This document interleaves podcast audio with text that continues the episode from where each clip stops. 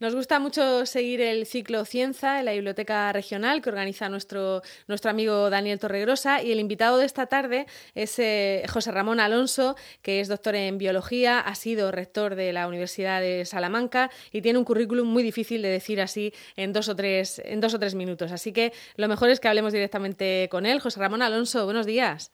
Muy buenos días. Bueno, nos hemos comprometido a no contar nada de lo que va a pasar esta tarde en la biblioteca, pero, pero sí que podemos animar a la gente a que vaya porque la cosa promete, ¿no? Va a ser una charla muy interesante. Yo creo que, es, que sí, que es un tema apasionante, muy poco conocido, que tiene que ver con el cerebro, pero eh, es lo que hablábamos, ¿no? Es decir, que vayamos desgranando en la charla y que la gente eh, ese juego un poco de, sorprenderlos a lo largo de la conferencia en la biblioteca regional. Muy bien, bueno, pues entonces no vamos a hablar de lo que va a pasar esta tarde en la biblioteca, pero sí que eh, queríamos hablar del, cerebro, que, es eh, su especialidad y de lo que trata el último libro que tiene publicado, la, historia del cerebro, que no sé, es prácticamente una, especie de enciclopedia, ¿no? de todo lo que sabemos del cerebro. Bueno, pues es una obra eh, gruesa. Y lo que refieres es un, es un libro de más de 700 páginas, y, pero yo lo he hecho con la ilusión de que fuese eh, muy ameno para todo el mundo que le intriga el cerebro. Y entonces hace un recorrido histórico pues desde las civilizaciones eh, clásicas de Grecia, Egipto, Roma, India, China, a, a, cómo ha ido avanzando a lo largo de, las épocas, la Edad Media, luego con la llegada del Renacimiento, hasta llegar a la ciencia más actual. Entonces es apasionante porque te permite eh, ver cómo ha ido cambiando nuestros criterios, pues de temas que nos afectan todavía nuestro día a día, ¿no? Desde el magnetismo a lo que fue en su momento pues las técnicas de choque, el electrochoque o la malarioterapia, que era fabricar una fiebre para intentar curar trastornos mentales. O sea, yo creo que, que son, tiene muchas cosas que, ah, que van a ser, que sorprenden al lector, pero lo que más me gusta es eso, que, que el no especialista me dice que, que, lo está disfrutando y que se entiende muy bien. Que se entiende, ¿no? Y, oye, ¿es, ¿es, cierto eso de que sabemos muy poquito de, del cerebro o eso es un, es un mito y, y, ya conocemos un poco mejor cómo funciona? Sabemos eh, mucho, pero hemos avanzado más probablemente en los últimos 30 años que en los 3.000 anteriores. Y es un proceso que va a una velocidad vertiginosa y cada vez eh, tenemos más información, pero al mismo tiempo realmente hay muchas cosas que todavía no sabemos bien cómo funcionan. Eh, no sabemos muy bien reparar algunas cosas como las enfermedades neurodegenerativas, como el Alzheimer o el Parkinson. Y, y es uno de los temas frontera en, en, el conocimiento. ¿no? Yo creo que, que el ámbito de la neurociencia es muy creativo y en estos momentos está en su momento quizá más dulce. Mm, una de las cosas que se ha dicho siempre es que las neuronas se van muriendo, que ya eh, cuando uno es adulto tiene menos capacidad de, aprender y las vamos perdiendo. Y eso creo que también la, ciencia lo ha ido desterrando poquito a poco, ¿no? Que, que, el cerebro es plástico más tiempo de lo que creíamos. Eso es, podemos aprender a cualquier edad y esa capacidad de flexibilidad, de adaptación, que es lo que llamamos la, plasticidad neuronal, que se ve en muchos ámbitos, desde los genes a los circuitos neuronales, pues realmente es llamativamente eh, potente y, nos vamos dando cuenta en los últimos años también de eso, de que tiene un alcance mucho mayor de lo que creíamos. Entonces tiene una capacidad de reorganización, incluso de formar nuevas conexiones. Se discute en estos momentos si, si hay creación de nuevas neuronas en el adulto, pero realmente es un, una capacidad impresionante, pero que también tenemos que conseguir eh, ponerla al servicio de, de las personas enfermas para, para, buscar soluciones a temas para los que todavía no las tenemos. Mm, se ha puesto muy de moda todo esto de estudiar el cerebro y ahora hay un montón de cosas a las que les ponen el prefijo de neuro. Eh, la neuroemoción, la neuroeducación, la neuro... No sé, hay muchísimas cosas. No sé cuántas de ellas de verdad tienen algo de ciencia o no. Bueno, normalmente al final es una mezcla, pues, y es cierto lo que dices, se habla desde los eh, neurojurisprudencia, neuroteología, neuroeconomía, neuromarketing. Al final muchas de nuestras decisiones, o sea, nuestras decisiones todas realmente están basadas en procesos cerebrales.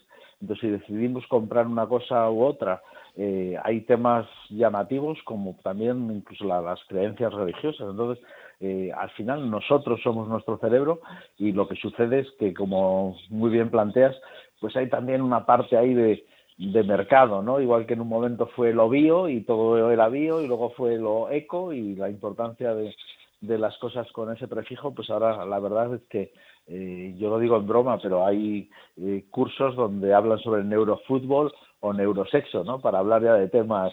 Eh, el caso es darle, darle ese, ese, prefijo para que parezca una cosa más científica y más profesional, ¿no? Eso es, eso es, pero luego mejor que en algunos sitios no rasquemos mucho, ¿no?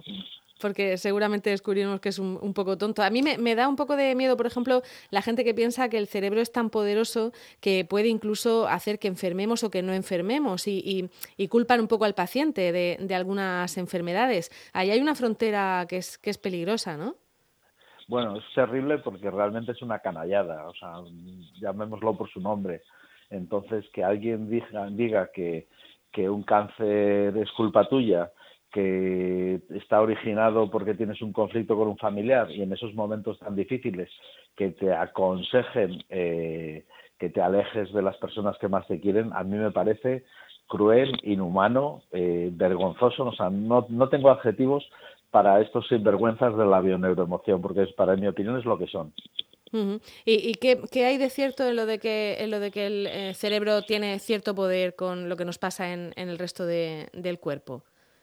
Bueno, el, cerebro es parte de nuestro cuerpo, somos un, un todo integrado y ahora, por ejemplo, pues estamos descubriendo que los microbios del intestino se comunican con las neuronas que hay alrededor del tubo digestivo y se comunican con el cerebro, o sea que, que no son partes aisladas.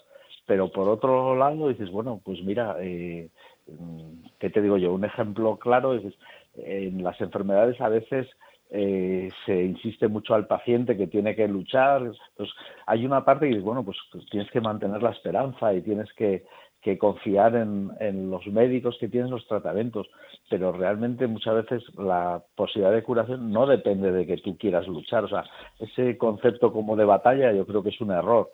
Y otra cosa es que nuestro cerebro pues influye en muchas cosas. Es decir, si tú tienes una depresión nerviosa, pues te afecta a tu comportamiento cotidiano y tienes menos fuerzas y te puedes tener problemas de alimentación y problemas de sueño. O sea que las cosas están muy relacionadas entre sí. Bueno, pues ya para, ya para terminar, hemos dicho al principio que José Ramón Alonso es, eh, bueno, es docente, es eh, también eh, divulgador, tiene, tiene muchísimas cosas publicadas para divulgar y también es investigador. Y, en el caso de la, de la investigación, su especialidad creo que es la plasticidad neuronal, lo que hablábamos antes de la capacidad que tiene el cerebro de seguir aprendiendo y de seguir siendo plástico a pesar de, del paso del tiempo. Y también el tema de las adicciones, ¿no? E, eso me imagino que que, será un poco la, línea de investigación que está siguiendo ahora mismo. Bueno, en estos momentos eh, estamos muy centrados en, un proyecto que, estamos apasionados todo, todo el equipo, que es realmente esa plasticidad neuronal, que es la línea del grupo desde hace ya bastantes años, pues ver también qué es lo que podemos hacer con células madre, cómo la podemos modular, si podemos sustituir neuronas que se han perdido, si podemos proteger a esas neuronas que van a morir antes de que mueran. Entonces, estos procesos básicos de, plasticidad, de supervivencia, de neuroprotección, al final subyacen ante distintas enfermedades, ante trastornos como la adicción, ante distintos tipos de problemas. Entonces, si entendemos esa base, si vemos cómo podemos mejorar o jugar a nuestro favor con esa plasticidad, yo creo que podemos encontrar respuestas de las que llevamos necesitando o soñando desde hace décadas.